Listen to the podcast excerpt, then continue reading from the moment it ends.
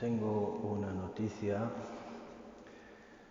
y, es que la, biografía del padre Henry ya está escrita.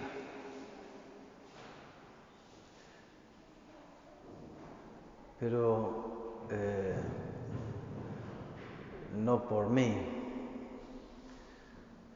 porque él decía, dijo en una ocasión, y creo que alguno más también le dijo, el, padre Henry al padre Matthew, le dijo, si quieres conocer la historia de mi vida,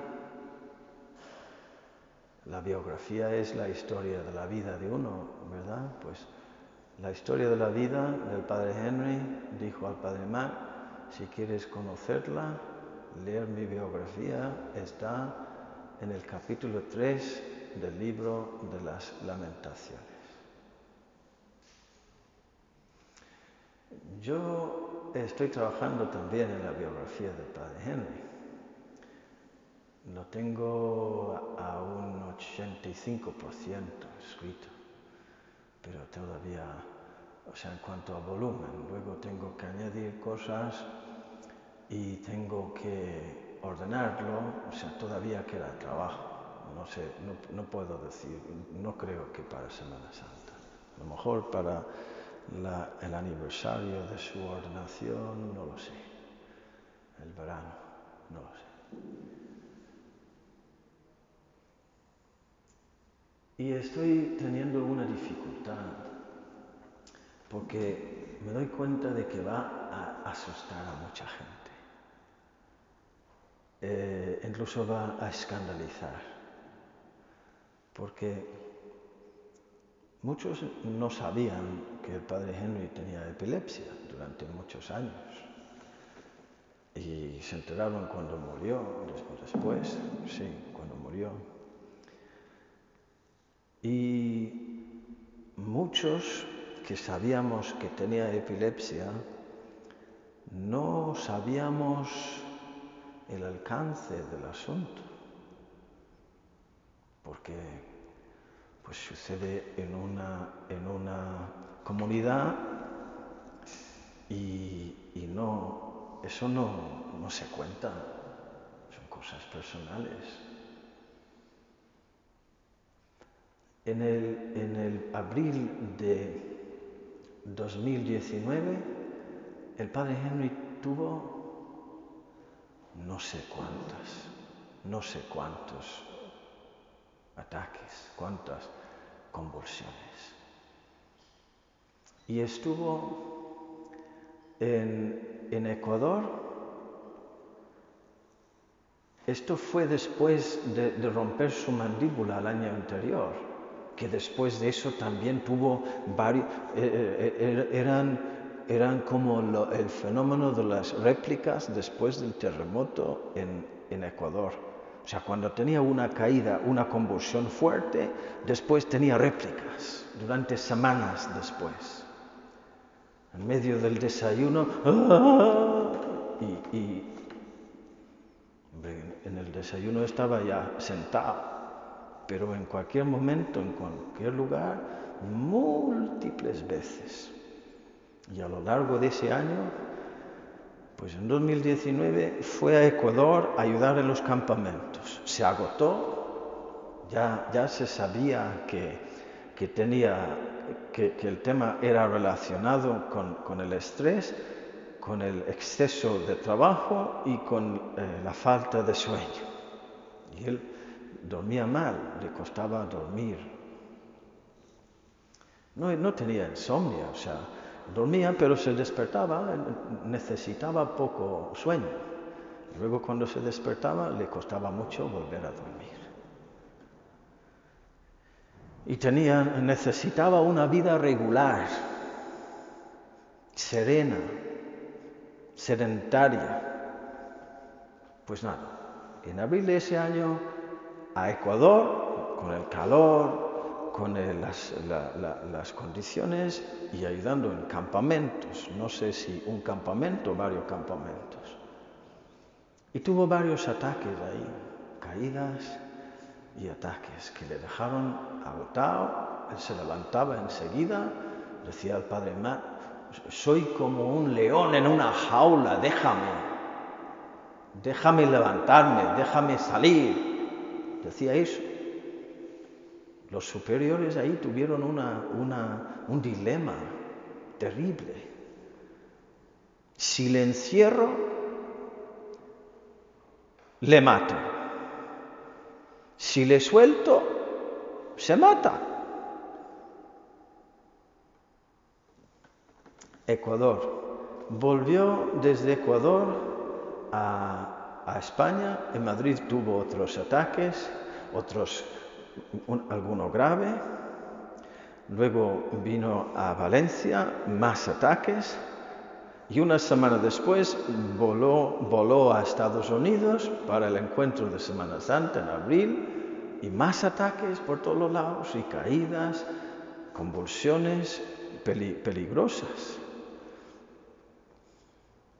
Tuvo uno, creo que era el jueves santo, y estuvo ahí, como siempre, tumbado y agotado. los ataques le dejaban frito fatigado, incapaz. Se, se levantó insistiendo el día de sábado santo que quería presidir él. Estaba allí el padre Dominic diciendo, no te preocupes, no, no, lo hago yo, no, no, tú tranquilo, descansa, hombre, estás mal. No, no, no, por favor, por favor, no me quitéis esto, no me quitéis esto.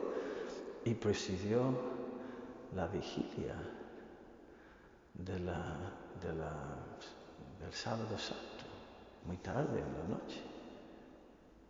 Y después cuando volvió más convulsiones.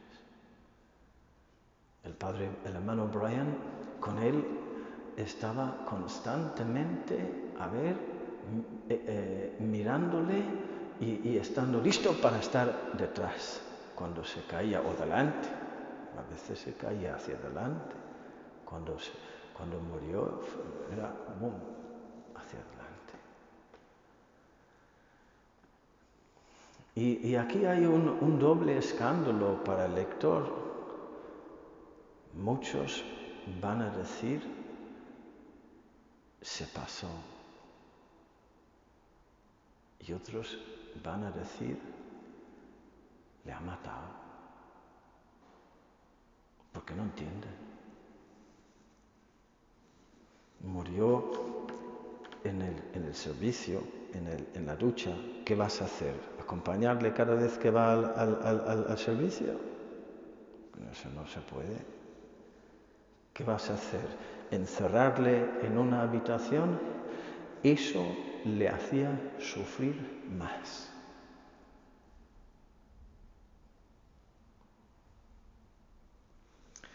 Entonces, me he puesto a leer eh, el capítulo 3 de las lamentaciones, a ver qué hay ahí que nos habla del Padre Henry.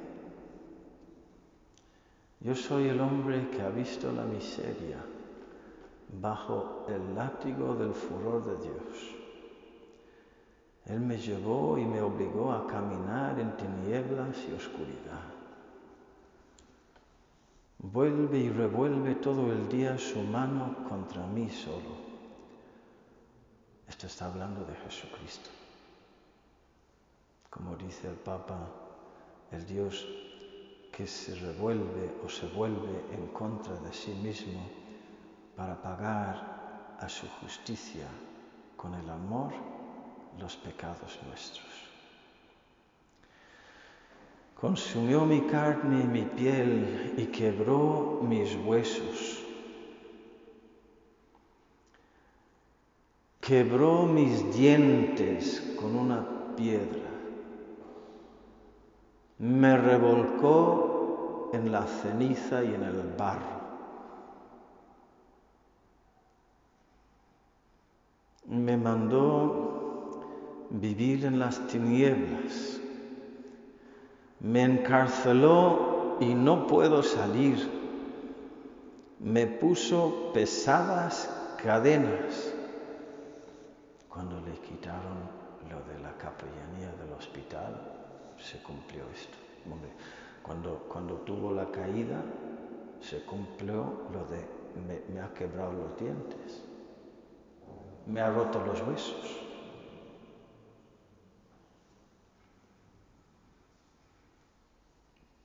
Por más que grito y pido auxilio, Él sofoca mi súplica. Ha sido para mí como oso en acecho y león en escondite. Cuando el padre Matthew leyó esto, después de decirle al padre Henry, esa es la historia de mi vida, léetelo y a ver, el padre Matthew le miró después y le dijo, he leído el capítulo y, y, y el padre Henry también sonrió, se rió. Clavó en mi espalda sus dardos sacados de la caja. Mi alma está alejada de la paz y ha olvidado la dicha. Bueno, voy a saltar algunos, algunos versículos porque esto es tan tremendo. Luego lo podéis ver vosotros si queréis. Si os animáis.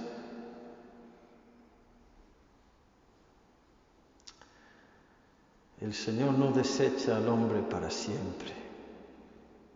Si llega a afligir, luego se comparece según su inmenso amor.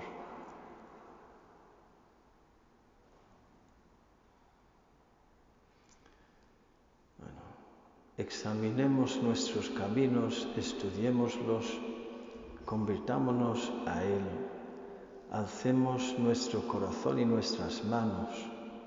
Nosotros hemos sido rebeldes y traidores y tú nos has perdonado.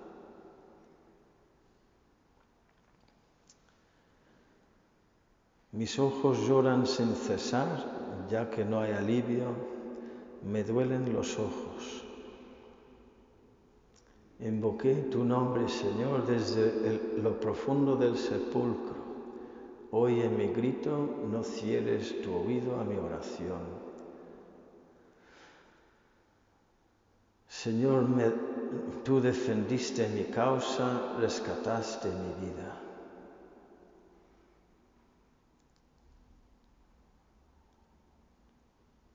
Pues nada, al final termina con, una, con unas expresiones de salvación y de esperanza. En medio de todo esto, el padre Henry mm, anhelaba oír la voz de Dios, echaba en menos alguna señal de su favor y de su bendición, pero en el fondo de su corazón ya tenía la fe fuerte y suficiente para saber que, que, Dios estaba obrando en él. Además, pues poderosamente. Y lo que, lo que para mí impresiona tanto es que en medio de tanto sufrimiento, dijo una vez al hermano Brian con, con angustia, qué difícil es entrar en la vida de las personas y llegar a su corazón. Pues eso es lo, único, eso es lo que le he quemado por dentro. Tocar los corazones con el amor de Dios. Yo me estoy dando cuenta cada vez más con este proyecto de la, de la grandeza del sufrimiento de este hombre y de la grandeza de su alma. Cada vez más. Yo no sabía la cantidad de convulsiones que, que tenía. ¿eh? Yo creo que nadie. Quizá el que más, el hermano Brian, que estuvo en él en Madrid, en Valencia, en Las Posillas, en, Estados Unidos.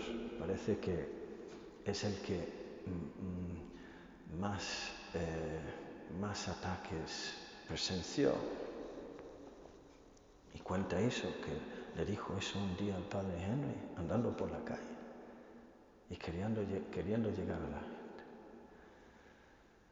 Ayer he oído una frase de Santa Catalina de Siena que no sé si la conocía el padre Henry, pero le, hubiera gustado mucho. Porque la frase es, que no hay fuego sin sangre y no hay sangre sin fuego. Y como él tenía esa devoción al tema del fuego y también la sangre, Lo que quería decir Santa Catalina con esto, no hay, no hay fuego sin sangre. El fuego representa el amor y la sangre representa la muerte, la mortificación, el sacrificio. Para que haya fuego, tiene que haber martirio fuego, martirial. Yo lo veo en el padre Henry. Vivió martirialmente. Estaba en otra onda. Estaba arrebatado. Enloquecido.